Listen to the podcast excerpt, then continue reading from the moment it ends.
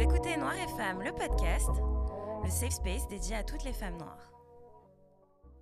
Aujourd'hui, nous allons parler du thème de l'immigration et pour parler de cela, j'ai l'immense plaisir de recevoir Louisa avec moi. Louisa est installée aux États-Unis depuis 10 ans maintenant et à travers l'épisode, elle va un peu nous raconter son parcours et je vais lui poser plusieurs questions pour qu'elle nous parle de son immigration, des changements, etc. et pour commencer, je vais lui demander de se présenter. Salut Adeline, bah, déjà merci de m'accueillir dans, dans cet épisode. Donc je suis Louisa, j'ai 35 ans, je suis, j'ai plusieurs origines. je suis béninoise du côté de mon père et centrafricaine et vietnamienne du côté de ma mère. Ah, j'ai grandi en France, j'ai un petit peu grandi aussi en Centrafrique. Et comme tu l'as justement dit, ça fait presque 10 ans que je vis aux États-Unis et plus précisément à New York, à Brooklyn même. Ah, super. Ah, Brooklyn, j'aime bien.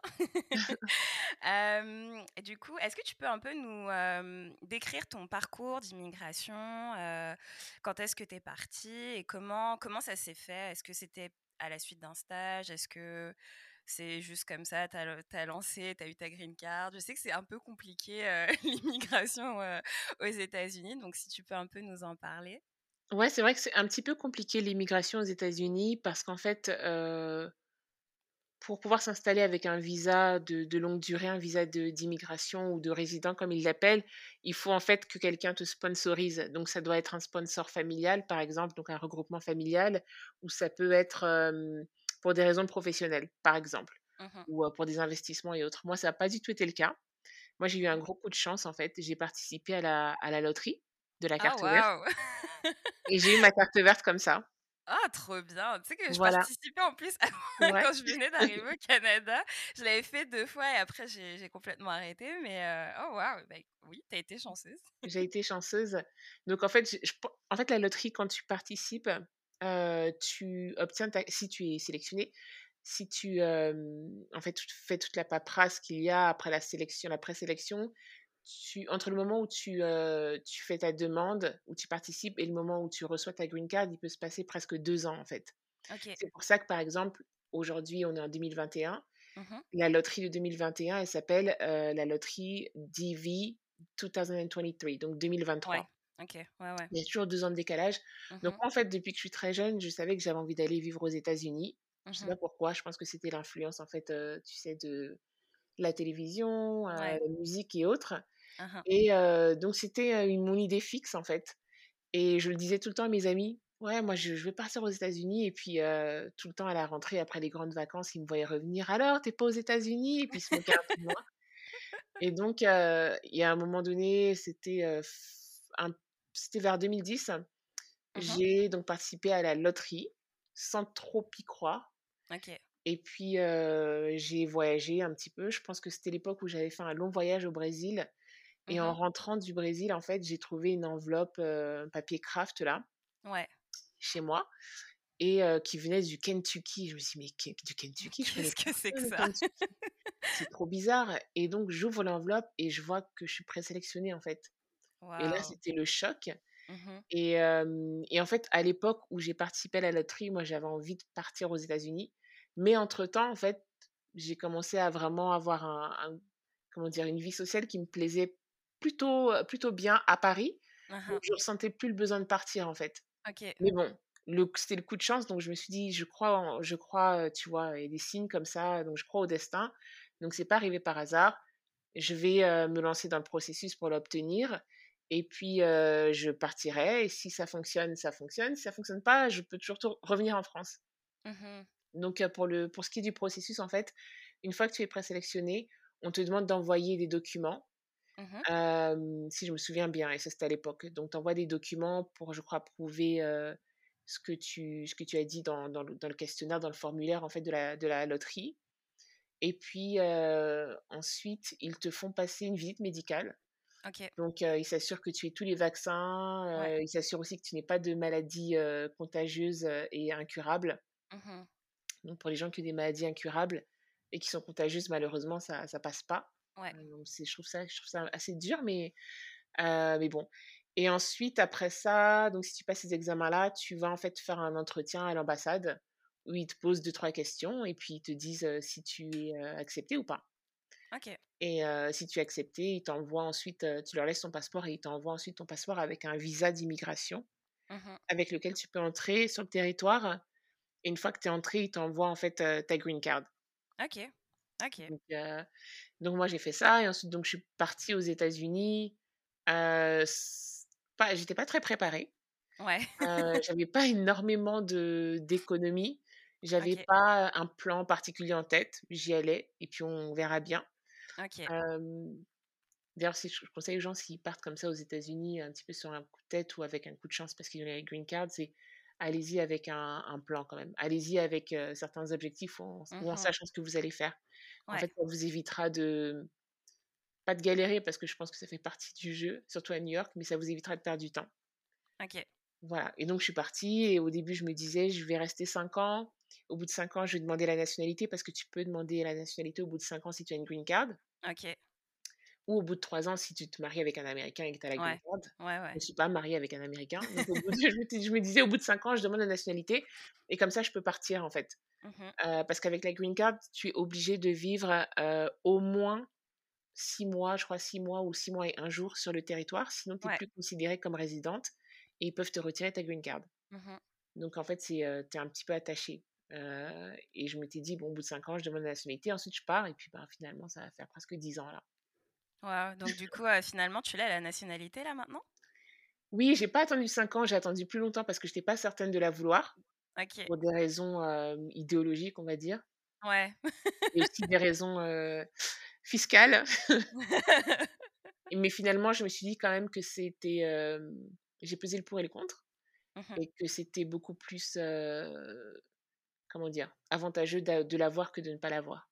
Ouais. Donc bien après 5 ans, hein, bien bien après passer les j'ai passé les, la barre des 5 ans, je l'ai faite et ça fait ça fait ça va faire quoi? Ça va faire peut-être un an et demi que je l'ai? Ouais. ouais. Un an, un et demi. Bah, félicitations déjà. Merci. bah écoute, la deuxième question que j'avais pour toi, c'était les raisons de ton départ, mais je pense que tu les as déjà évoquées et que bah, au final, c'était plus un coup de chance entre guillemets. Mmh mais est-ce que tu avais quand même bah, des raisons de, de partir au-delà du fait que les États-Unis, c'était un pays qui te, qui te fascinait, comme je pense beaucoup en France? je pense qu'on est très ébahis, très influencés par la culture américaine, les clips, les films, etc. Mais est-ce que au-delà de ça, tu avais quand même d'autres raisons qui te poussaient à, à vouloir quitter la France? Bah, à l'époque, je pense que j'étais un peu lasse de, de Paris, de la France. Je m'ennuyais. J'étais, j'avais fini la, la, fac et la fac en France. ouais. Il n'y a rien de très excitant en fait. Vraiment pas. Je sais pas, je, j'avais pas, je voyais pas de, j'avais pas vraiment beaucoup de perspectives ici à Paris. Mmh et j'avais envie de. D'ailleurs, j'ai toujours beaucoup voyagé en fait. Depuis que je suis mmh très jeune, j'ai toujours eu envie de, de voyager. Et je connaissais déjà un petit peu New York parce que j'avais eu des attaches à l'époque là-bas. J'étais déjà allée à plusieurs reprises. Et donc pour moi, c'était c'était pas c'était pas trop dépaysant. Donc donc il y avait ça et puis je sais pas, j'étais c'est juste attirée par la culture et autres. Et puis avec du recul maintenant, après avoir passé toutes ces années à New York, comme je disais, moi je crois beaucoup au destin, que les choses n'arrivent pas par hasard. Ouais. Et je me rends compte qu'en fait, c'était nécessaire pour moi de partir, pas forcément à New York, ça aurait pu être un autre pays, mais de partir en fait pour me construire dans mon individualité en tant que en tant que femme, en tant que personne, parce que souvent quand on reste en fait dans un endroit qu'on a toujours connu, où on a tous nos amis, toute notre famille, on peut en fait passer à côté de beaucoup de choses. Ouais. On peut parfois ne pas, et je dis pas que c'est pas le cas pour tout le monde, hein, mais on peut ne pas se découvrir soi en fait. Et quelquefois, il faut être loin de sa zone de confort pour se découvrir, pour être face à certaines situations et pour voir ben, nos capacités à, tu vois, dépasser certaines situations difficiles ou pas forcément difficiles, tu vois? Donc, je pense que quand je, quand je fais le bilan après toutes ces années, je me dis que heureusement que je suis partie et que je pense que c'était ça, en fait, mon expérience new-yorkaise, ma leçon new-yorkaise, c'était vraiment de, de me construire en fait dans mon individualité. Mmh c'est vraiment, c'est super, super intéressant ce que tu dis bah, merci de ton témoignage et c'est vraiment intéressant ce que tu dis parce que, hem, bah, tu connais pas vraiment mon histoire mais moi en fait, je suis, je suis venue, au Canada en fait, j'avais aussi en fait moi c'était mon plan B le Canada dans le sens où moi je voulais aller aux États-Unis justement, mais ça m'avait l'air, beaucoup plus complexe que, de venir au Canada parce que, au Canada, il y a, on peut faire, le PVT. Depuis, depuis la France donc c'est quelque chose qui m'intéressait et je trouvais ça donc beaucoup plus simple. donc c'est ce que j'ai fait. J'ai fait les démarches et, et ce qui s'est passé en fait aussi, c'est que j'ai eu un décès en fait. J'ai perdu ma maman. Mmh. Et du coup, genre ça, ça a vraiment accéléré les choses. Et déjà que j'avais un peu aussi un trop plein de la région parisienne, de la France et tout, la mentalité, j'étais vraiment plus capable, j'en pouvais mmh plus donc ça, en fait, quand ça, ça m'est arrivé, ça a été comme, ok, non, je pars vraiment. et, et, vraiment, je suis, je, je, le sais à 100% que déjà venir au Canada, ça m'a permis de faire mon deuil. Ça m'a permis de me reconstruire après cette épreuve douloureuse, mais c'est aussi que ça m'a permis vraiment de découvrir qui j'étais, Mmh. donc, du coup, je rejoins vraiment tout ce que tu dis parce que justement, quand tu pars dans un pays dans lequel tu n'as jamais vécu, que tu tu connais pas forcément de gens. À, l'époque, quand je suis venue, mon frère était là, mais après, il, est rentré en France. Donc, quand tu viens, que tu n'as pas forcément de repères et que tu dis, OK, bah, je, je, reprends ma vie, je recommence ma vie, je recommence à zéro, je trouve ça vraiment bien. Et je trouve ça super épanouissant, en fait. Et, mmh et je trouve que c'est c'est quelque chose que, comme tu dis, quand, que, que tu n'aurais pas pu vivre si tu étais resté là où, où tu as toujours vécu, en fait. Et je trouve aussi que c'est vraiment une, une façon de s'ouvrir l'esprit, mais comme un level mais complètement différent. parce que, tu sais, justement, je trouve qu'en France, on se dit ah, on est super ouvert d'esprit et tout, machin, on est super tolérant, mais pas du tout en fait. Et moi, vraiment, quand je suis arrivée au Canada, enfin, mon esprit, c'est ça juste que tout s'est ouvert en fait, et je, c'est comme si je me suis ouverte sur le monde en fait, et je me suis rendu compte que non. quand j'étais en France, en fait, non, j'étais vraiment pas si ouverte d'esprit que ça et que j'ai découvert plein de choses sur moi-même. Donc, je trouvais vraiment ton passage super, super intéressant. Bah déjà, mes, mes, mes condoléances hein, pour la perte de ta maman. Merci. Et, et non, je te, je te, comprends parce qu'en fait, partir à l'étranger, vraiment, c'est comme tu dis, c'est une remise à zéro. Où en fait, tu, tu peux te délester de beaucoup de choses, en fait. De, de, de beaucoup de points, en fait, que tu peux traîner si tu restes dans le même environnement. Et en fait, partir, tu te délaisses de ces poids-là et tu peux en fait les récupérer beaucoup plus tard quand tu es prêt à, déconstruire, etc. et reconstruire. Et puis aussi, je trouve qu'aller dans un nouveau pays, ça, ça, ça, te permet en fait, tu peux t'autoriser en fait à, à te, à te réinventer. Ouais.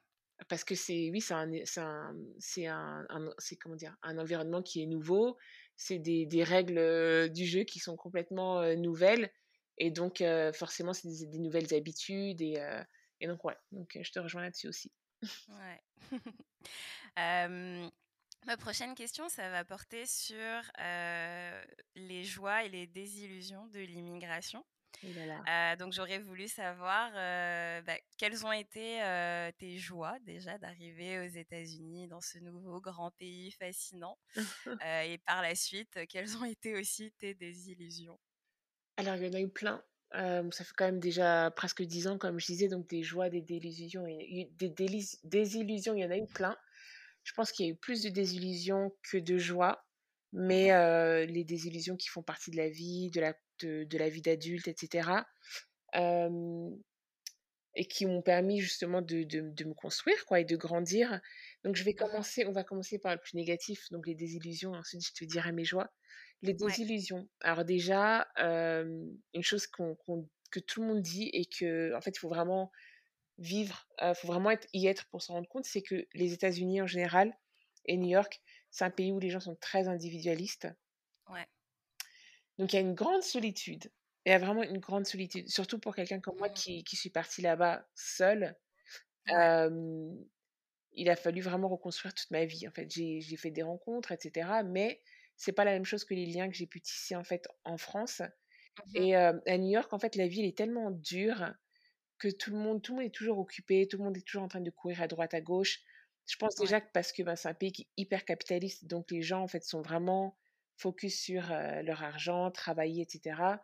Les. Américains, en général, travaillent beaucoup plus que, Mmh les gens de d'ailleurs et puis New York, c'est une ville aussi où les distances sont longues. Ouais. C'est long, en fait, donc je pense que les gens passent aussi beaucoup de temps dans les transports et autres, Mmh mh. donc beaucoup de solitude. Les gens sont très intéressés dans le sens où, quand ils te rencontrent, ils veulent essayer de te mettre dans une case, savoir si tu fais partie du même groupe social, économique, ce que tu fais, tu Ouais. pourrais leur apporter. Est-ce que, parler avec toi pourra, en fait, leur apporter quelque quelque chose? chose, Voilà. ouais, Après, il y a aussi ouais. beaucoup de discussions qui sont très, comme ils disent là-bas, random, tu vois, Mmh du mh. small talk où les gens se parlent, les gens sont assez ouverts, en fait. Ils ont la parole facile avec les étrangers Mmh mh. mais c'est vrai que si quelqu'un, en fait, veut créer un lien avec toi, il va Ouais. d'abord essayer de savoir ce que tu fais, d'où tu viens et Mmh. Mmh donc il y a ça et puis aussi, ben, tout ce qui est côté, les les les problèmes avec la justice sociale, les problèmes, Ouais. tu vois, raciaux et cetera.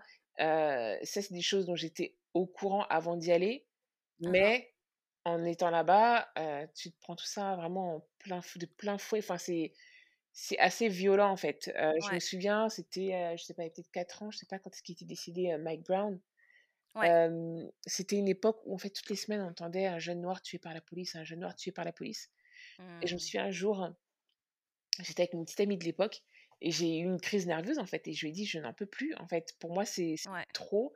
Psychologiquement, j'en peux plus». Je pensais même à partir Des. États-Unis parce que je me disais: «Mais en fait, mais je peux pas vivre comme ça» et puis je me disais j'ai énormément de de compassion pour, la communauté afro-américaine parce que, ben, moi aussi, je suis noire, tu vois? Même si on n'a pas la Ouais. même histoire, on vient pas du même endroit et cetera, enfin, entre guillemets, hein. J'ai j'ai de la compassion et et je et je peux, en fait, me me retrouver en eux et puis quand je suis aux États-Unis, en fait, avant que les gens m'entendent parler ou me demandent d'où je viens, ils me voient, en fait, comme une noire, tout simplement donc leurs Ouais. problématiques sont aussi mes problématiques Mmh mais en mh. même temps, je me disais: «Punaise, quand même, pourquoi est-ce que je m'inflige ça?» Tu vois? Mmh mh. Après le Ouais. racisme, ça existe partout, mais ce racisme qui est viscéral et violent comme ça, et avec ces tous ces problèmes d'armes à feu et tout ça, je me disais: «Mais pourquoi est-ce que je m'inflige, ce traumatisme, en fait, qui m'appartient pas?» mais Mmh mh. qui maintenant quand même fait partie de moi parce que je vis aux États-Unis depuis très longtemps. Ouais. Donc il y a ces désillusions-là, il y a quoi? Pour New York, il y a il y a le froid, mh. hem, c'est pas évident l'hiver et puis, un autre truc aussi, je sais pas si c'est une désillusion ou si c'est juste que, ben, c'est la réalité des choses, c'est tout ce qui est, dating, en fait, aux États-Unis. Mmh mh. À New à New York, c'est l'horreur, c'est la jungle, c'est la jungle, c'est la jungle. Il faut être fort mentalement, donc heu, voilà, pour les désillusions. Mmh beaucoup de rencontres, amicales ou romantiques ou autres, qui se font et qui se terminent, en fait, par beaucoup de déceptions. Parce Hein que hein. la culture est différente, parce qu'on on surtout au début, on n'est pas on n'apprenne pas les choses de la même façon.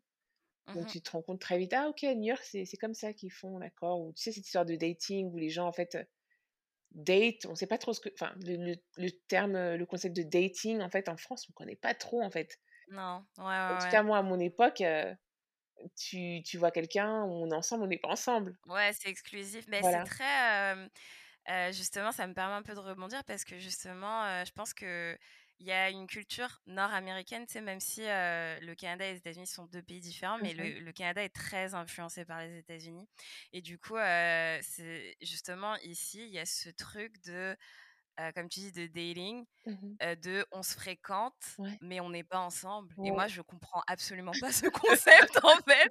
C'est c'est, c'est vraiment ça que mais, en anglais, tu sais, on va dire: «Oui, dating, I'm seeing, heu» Plusieurs filles et tout, mais en au Québec, à Montréal, on va dire, on se fréquente Oui, on se fréquente, ouais. et ouais, on se fréquente et c'est comme: «OK, mais vous êtes ensemble? Vous êtes pas ensemble?» «Non, on se fréquente» et c'est comme Ouais. je ne comprends pas ce que ça veut Ouais, dire ouais. et c'est vraiment drôle parce que du coup, bah, mon copain qui lui est canadien et qui a vécu aux États-Unis, le le jour où on s'est mis ensemble, pour moi, on on se parle, on enfin voilà, on se parle et tout, on commence à se dire: «OK, on se plaît». Pour moi, c'est bon quoi, OK, Ouais, on on est ensemble on est en ouais, ça, et lui et lui, il m'a vraiment posé la question: «Do you want to be my girl?» Ouais. genre et j'étais là: «Heu, OK». Enfin, pour moi, c'était une évidence. Pour moi, j'ét j'étais en mode: «OK, mais on est déjà ensemble en Ouais. fait» et lui, c'était comme: «Non, non, il faut vraiment que je te demande, que je te pose la question: "Est-ce que tu veux être ma copine?"» Ouais. «Ah d'accord, OK». Ouais, bah, oui, parce que sinon, non, c'est vous datez et puis ce qui est fou en plus, c'est que pour selon la personne, dating, en fait, c'est pas la même chose. Il y a des Ouais. gens pour qui dating, c'est juste, ben, on se voit, on apprend à se connaître, on va au ciné ou au resto ensemble, point barre et puis il y a des gens pour qui dating, en fait, vous avez une vraie relation, mais c'est juste que vous avez pas officialisé les choses. Hein, Donc hein. c'est il compliqué à naviguer, en fait. Ouais, ouais, ouais, ouais. Faut c'est compliqué à faut s'accrocher. Ah ouais, ouais, juste ouais, donc il y a ça, et puis sinon, et puis sinon, bah, les joies, il y en a plein parce que franchement, j'habitais je trouve je trouve que New York, je trouve que New York, c'est une ville, comme il y en a aucune autre, en fait. Ouais. C'est c'est incroyable. Tout bah, jusqu'à jusqu'à présent, hein, tu vois, presque 10 ans après, quand je quelquefois je passe, sur l'autoroute et que je vois la la skyline, je me dis: Ouais. «Waouh!» je me dis: «Mais non, mais vraiment, j'habite à New York, c'est New York, c'est génial», tu vois? Ouais. Et en fait, il y a cette magie de New York Mmh mh. qui contraste vachement avec le côté dur de la ville et Mmh heu et et à New York, il y y a vraiment beaucoup de choses culturellement, c'est hyper riche. Il y a vraiment des Mmh communautés de de toutes parts, la nourriture, tu trouves vraiment ce que tu veux. Heu, moi, on me dit toujours: «Oui, en France, on mange super bien et tout» et moi, j'ai envie de dire: «Non, mais à New York, heu, le le niveau est beaucoup plus élevé» parce qu'en termes de de restauration et cetera, Ouais. tu vois? Mmh Et puis, heu, donc tu vois tout type de personnes, tu rencontres tout type de personnes et puis en en termes de sorties et cetera, il y a vraiment beaucoup de choses à faire qui sont super sympas. Ouais. Donc voilà, pour les joies et puis je sais pas, les joies, après c'est les joies de la vie, heu, Ouais, les ouais. trucs que je peux faire à New York, mais que je retrouve pas forcément à Paris, Mmh la facilité des choses, l'accès à certaines choses qui sont hyper faciles, Mmh alors qu'en France, par exemple, pour moi, ça me tue de savoir qu'en France, les banques sont toujours fermées le lundi. Mais pourquoi en fait, heu, aux États-Unis, les banques sont ouvertes 7 jours sur 7, pourquoi est-ce que vous pouvez pas ouvrir? Tu vois? Mais même les pas, ma heu les magasins, genre, heu, les les épiceries, enfin, tu sais, moi, je je vais faire mes courses le dimanche, là. ouais, voilà, c'est ouvert tout c'est vraiment ouvert toute la journée. C'est pas juste ouvert de 8:00 à midi ouais, comme exactement, comme à Paris, tu vois? C'est vraiment ouvert toute la journée et les magasins sont ouverts le dimanche toute la journée. Il y a pas de truc de: «Ah, c'est dimanche, ah non, ça va être fermé». Non, Ouais. c'est ouvert toute la journée, en Ouais, c'est incroyable et bon après il y a le il y a le bon côté des choses qui fait que bon, en France, on respecte aussi quand même la vie privée des gens, on les force pas à Ouais, travailler tout le temps. Mais mais moi ça me ça me ça me rend folle quand les gens me disent: «Ah j'ai pas eu mon virement vendredi, ça veut dire que je vais devoir attendre mardi parce que la banque elle est fermée lundi». Je dis: «Mais attendez, mais c'est fou», tu vois? Après, heu, un autre truc aussi qui est bien avec les États-Unis et les et New York, c'est que, ben, on peut bien gagner sa vie, bien mieux qu'en France. Heu, même si la vie coûte cher là-bas, je pense que c'est beaucoup plus facile de de s'en tirer, heu, matériellement qu'en France, par exemple. Ouais. Ouais. Est-ce que, en en termes d'opportunités aussi, bah, c'est sûr que je parle peut-être un peu plus niveau carrière, mais en termes, ouais, d'opportunités professionnelles et tout, heu, Mmh mh. est-ce que tu as vu aussi une différence, par rapport à la France? Parce que, je sais que, par exemple, tu au Canada, bah, là, moi, justement, je suis un peu en train de sortir de du côté être salarié et cetera et Mmh je je viens de de sortir une, une marque de produits, pour les cheveux et pour la peau Génial, et merci et je sais que c'est un truc qu'en France, je pense, je j'aurais même pas pensé à le faire, tu vois? Ouais. Parce que, je me serais dit: «Non, mais il y a tellement de barrières, heu, puis j'ai pas d'argent et puis comment je vais faire ci, comment je vais faire ça?» alors qu'ici au Canada, c'est, vraiment, limite on te pousse à, entreprendre parce Mmh qu'il y a tellement d'aides, tellement d'organismes et enfin je suis je suis associée avec, avec une amie et genre en claquant des doigts entre guillemets, mais tu sais, genre en, faisant deux trois applications, on a, on a eu 5000 dollars pour nous lancer comme ça, mmh tu vois? Ouais. Et je sais que c'est des trucs qu'en France, enfin non, on aurait galéré. Et donc je voulais savoir si aux États-Unis aussi, c'est à peu près sur le même la même lancée que le Canada? Ouais, j'ai l'impression qu'aux États-Unis, bon encore, bon, ça fait quand même 10 ans que je vis aux États-Unis, donc euh, mes éléments de comparaison avec la France, c'est plutôt ce qu'on m'en dit, ce que j'entends. Donc, euh, j'ai pas l'expérience en France vraiment, mais en tout cas aux États-Unis, oui, c'est beaucoup plus encouragé, beaucoup plus respecté en fait de d'entreprendre et les gens en fait te font beaucoup plus confiance. J'ai une amie par mmh exemple qui a sa propre boîte et quand elle fait du networking et qu'elle propose ses services, les gens lui font lui font confiance, ils lui disent OK, bah oui, j'ai effectivement j'ai besoin de telle chose, on va travailler ensemble. Alors qu'en France, on va vouloir savoir qui tu es, pourquoi, depuis quand tu fais ça et, et quelle, quelle qualification tu as. Et les gens, et les gens aussi en France n'aiment pas trop dépenser leurs sous et n'aiment pas trop payer. Alors qu'aux États-Unis, les gens n'ont pas de problème avec ça, en fait. Mmh mmh donc oui, je trouve que c'est peut-être plus, j'ai pas envie de dire facile parce que c'est difficile d'entreprendre en général, mais c'est beaucoup plus accessible. accessible et c'est beaucoup plus, ça se fait plus naturellement aux États-Unis qu'en France. Ouais. ouais ma prochaine question va porter en fait sur ce que tu disais tout à l'heure au niveau de la justice sociale, des problèmes raciaux, etc. Parce que bah, on sait que les États-Unis, c'est un pays où la tension au niveau racisme est quand même assez forte. Mmh j'aurais voulu savoir si, si tu as vu une différence entre les... Bah, c'est sûr qu'il y a une différence, mais je veux dire entre l'image de la communauté noire et notamment des femmes noires en France mmh versus l'image des femmes noires aux États-Unis. quelle est la différence? Comment Enfin, juste avoir ton opinion, vu que tu as vécu et en France et aux États-Unis, mmh voir quelle est vraiment la différence d'être une femme noire en France et être une femme noire aux États-Unis? Alors, c'est vraiment un avis qui est très personnel, c'est vraiment mon mmh expérience. En France, j'ai l'impression que les femmes noires sont invisibles. Mmh C'est-à-dire qu'on on nous on nous voit pas, qu'on nous considère pas. et aux États-Unis, elles sont visibles, mais pareil, il y a aucun respect pour la femme noire et c'est comme disait Malcolm X en fait, le groupe en fait le qui est moins respecté, aux États-Unis, le moins protégé, ce sont les femmes noires. alors qu'aux États-Unis, les femmes noires, c'est quand même aussi le groupe qui est le plus diplômé, qui entreprend le mmh plus, mmh et qui en fait, progresse le plus en termes de d'ascension sociale en fait. Ouais. Et une autre différence, c'est qu'aux États-Unis, et c'est pas que par rapport, tu vois, à cette image de la femme noire, la place de la femme noire, c'est que le, le, discours, en fait, sur les problèmes des inégalités, les, les, les, problématiques raciales, etc., il est beaucoup plus, beaucoup plus ouvert qu'en France, en fait. En France, on ne veut mmh pas parler de ces mmh choses-là. On n'en parle pas. Mmh Alors qu'aux aux, États-Unis, on peut mettre un nom sur les choses, on peut mettre un nom sur les, sur les phénomènes, etc. Donc, le fait que cette parole soit beaucoup plus libérée et qu'on mmh que d'un côté comme d'un autre, hein, en tant que femme noire ou en tant qu'autre groupe non femme noire, en fait, ça, je trouve que ça aide en fait à s'émanciper. Mmh Parce que oui, on va toujours rencontrer des gens qui sont racistes, le système est toujours raciste.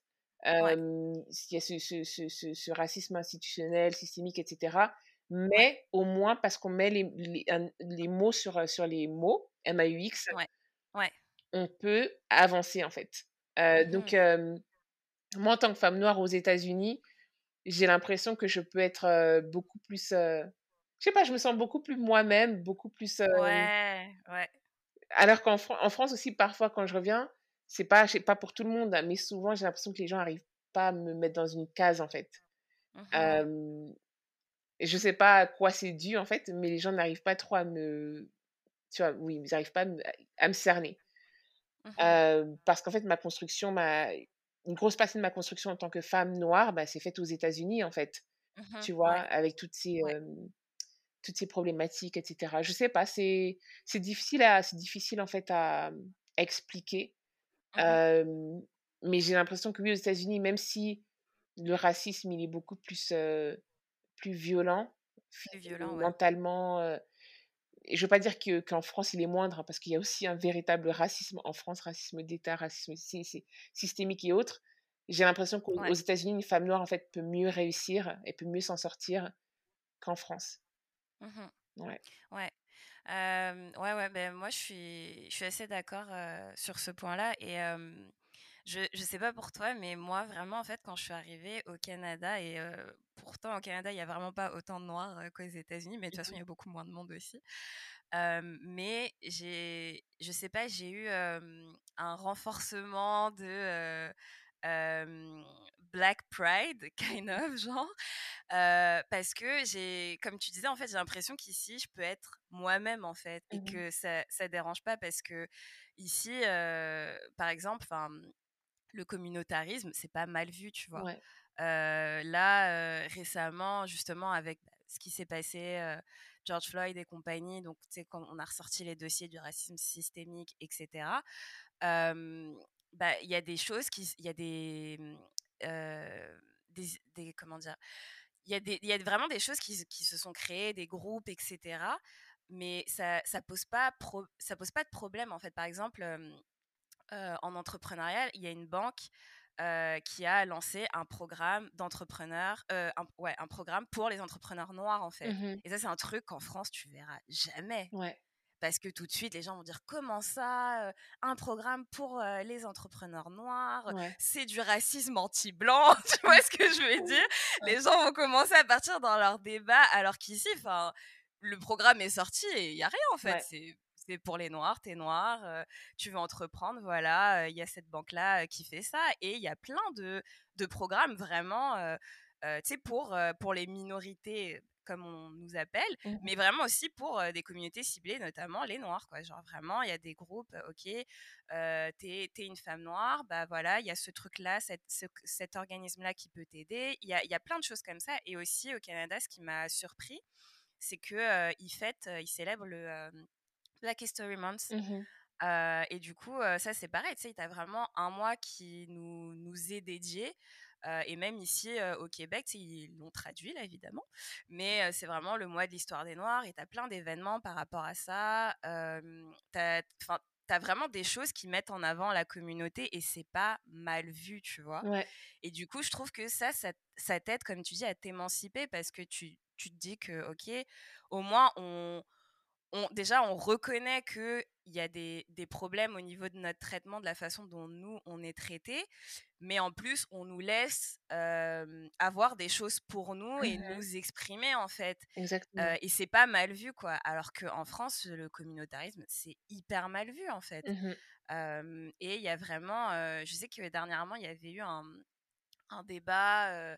je ne sais plus exactement c'était quoi, je ne l'ai pas vu, mais comme quoi il voulait former un, groupe pour parler justement du racisme, etc. Et je crois qu'il y avait Audrey Pulvar dedans, oui. je, m'en souviens plus exactement, et que et qu'on a dit pourquoi il devrait, pourquoi il y, a des gens qui ont, demandé pourquoi il y a des blancs qui seraient pas inclus dans ce groupe en fait. Ouais sais, moi, ça me paraît insensé, en fait, quand j'entends des trucs comme ça. Je dis, mais attends, mais t'es pas concerné par le racisme. Pourquoi tu veux être inclus dans le groupe, en fait? Exactement. Bah, toujours avec ce point de vue d'oppresseur. bah, non, non, moi, je dois absolument être dans cette conversation. Enfin. Ouais. Ouais. Non, c'est. Je trouve ça. Ouais, je trouve ça fou, en fait. Et pour dire, je trouve ça même épuisant, en fait. Et parfois, quand je, je pense à rentrer en France, je me dis, mais c'est ça qui va vraiment. ça m'épuise, en fait. J'ai pas envie de ça, me, ça et même parfois, j'essaye d'avoir des conversations avec des groupes d'amis et ils ne comprennent pas. Et en fait, tu te dis, mmh oh là là, ça veut dire que je dois aussi faire ton éducation alors que. Ouais. Et c'est épuisant. Et, en plus, quand tu dis, tu sais, le, ce qui est Black History, Black History Month, etc., par exemple, dans, dans ma boîte, on fait mmh Black History Month et il y a deux ans, par exemple, c'est moi qui, qui fais l'organisation de, des événements de Black History Month. Et en fait, on me donne un budget et les collègues, en fait, de ce qu'ils appellent les people team, donc c'est les gens qui s'occupent, qui font les opérations, etc. Ils m'ont dit, écoute, non, c'est pas à toi de travailler, tu me dis exactement ce que tu veux, et nous, on s'en occupe, on fait, la on fait la manutention, on fait la logistique, etc. Tu vois? Mmh donc, ils ont aussi cette sensibilité de se dire, c'est Black History Month, elle va nous dire ce qu'elle veut, et on va le faire pour elle, on va pas la faire travailler pour.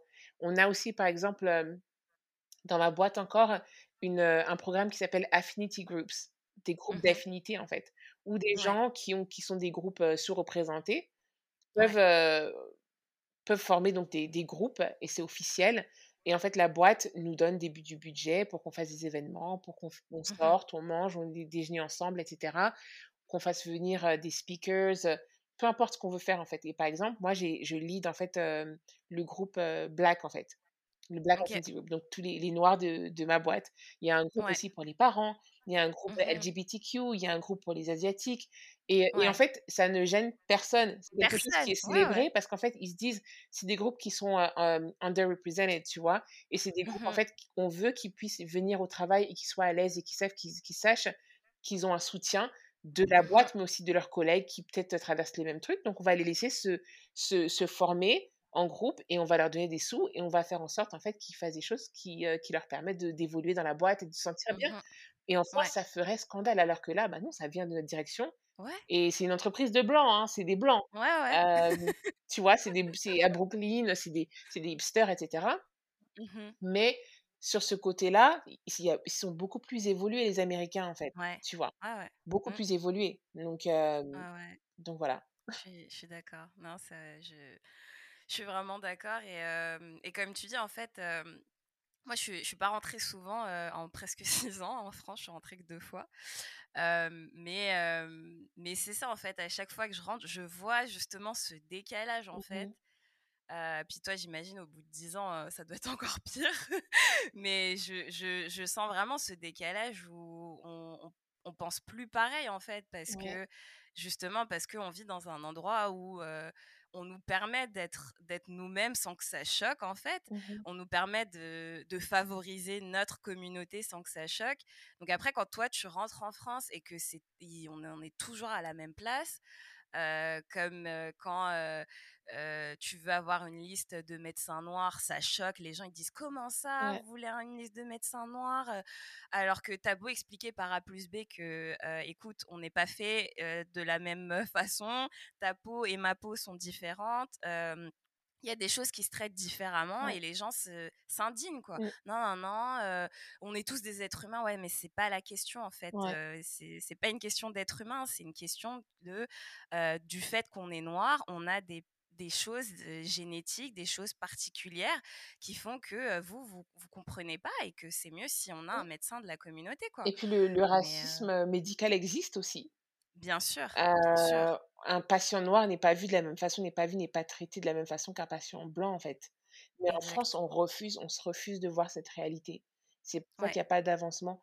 Et moi, tu sais, quand tu parlais de Black Pride, ça me rappelle, en fait, j'ai souvent des, des amis noirs des États-Unis qui viennent en France et souvent m'a fait la remarque, mais une amie, j'ai une amie qui m'a dit, mais je, quand je viens en France, j'ai toujours l'impression de voir des noirs dans la rue marcher la tête baissée, en fait. Mmh et j'avais un autre ami qui m'avait dit, mais je comprends pas, les, Noirs de France, je les trouve, les Noirs de Paris, je les trouve très timides, très effacés.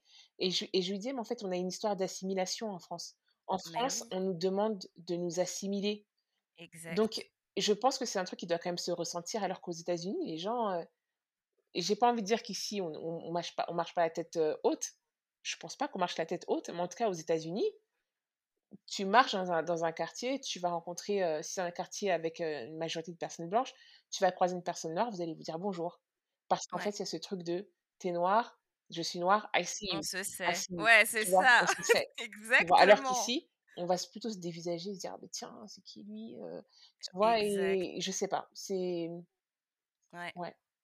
Ouais, ouais, je, je suis tout à fait d'accord avec toi ma prochaine question, ça va être le fait d'être loin de. Je t'ai pas trop demandé si ta famille était encore en France, mais mmh j'imagine que oui. Qu'est-ce que ça te fait d'être loin de, de, tes proches? Comment est-ce que tu le vis? Je le vis bien en général, à part les moments où c'est, il y a des moments où tu, tu peux traverser des périodes très difficiles. Et mmh là, le manque d'un entourage qui est familial se fait sentir. Mais j'ai quand même la, la, chance de pouvoir venir régulièrement à Paris pour des périodes quand même longues. Parce que, bon, déjà avec le Covid, comme je suis, j'ai la double nationalité, je peux me permettre de voyager. Et puis, ma, la boîte pour laquelle je travaille, ils, ont, ils offrent beaucoup de souplesse, donc je peux travailler à distance. Même avant la période, avant la pandémie, je pouvais partir travailler à distance. et après, depuis le, début de la pandémie, en fait, je suis en télétravail jusqu'à au moins l'année prochaine. Donc, ça me permet de venir, si je veux passer un mois, deux mois, je peux. après, j'ai quand même la famille, enfin, la famille est quand même venue me voir de temps à autre, des amis aussi qui mmh sont venus me rendre visite. Mais j'ai la chance, en fait, d'avoir un groupe d'amis qui est quand même très présent. Mmh que j'ai connu avant de partir aux États-Unis et dont je suis toujours très proche. Donc, on n'a jamais vraiment perdu le, contact. On se parle très mmh régulièrement via les réseaux sociaux, via le téléphone, etc. Mais c'est vrai qu'il y a des moments où c'est dur. Quand tu traverses des trucs difficiles, par exemple, j'ai eu des, soucis de santé il n'y a pas très longtemps. Je, me suis dit, mais s'il m'arrive quelque chose, je vais être seule, en fait. Et puis, quand je rentre à Paris, que je suis en famille, évidemment, tu es de passage, donc tu te fais un peu chouchouter, etc. Et tu te dis, ah, mais en fait, tu te rappelles, en fait, ok, c'est ça, c'est ça de vivre en famille. Par exemple, si j'ai besoin d'acheter un truc au, supermarché, je suis pas obligée de me lever le faire. J'ai par exemple mon petit frère qui sera au supermarché qui va me dire, est-ce que tu as besoin de quelque chose?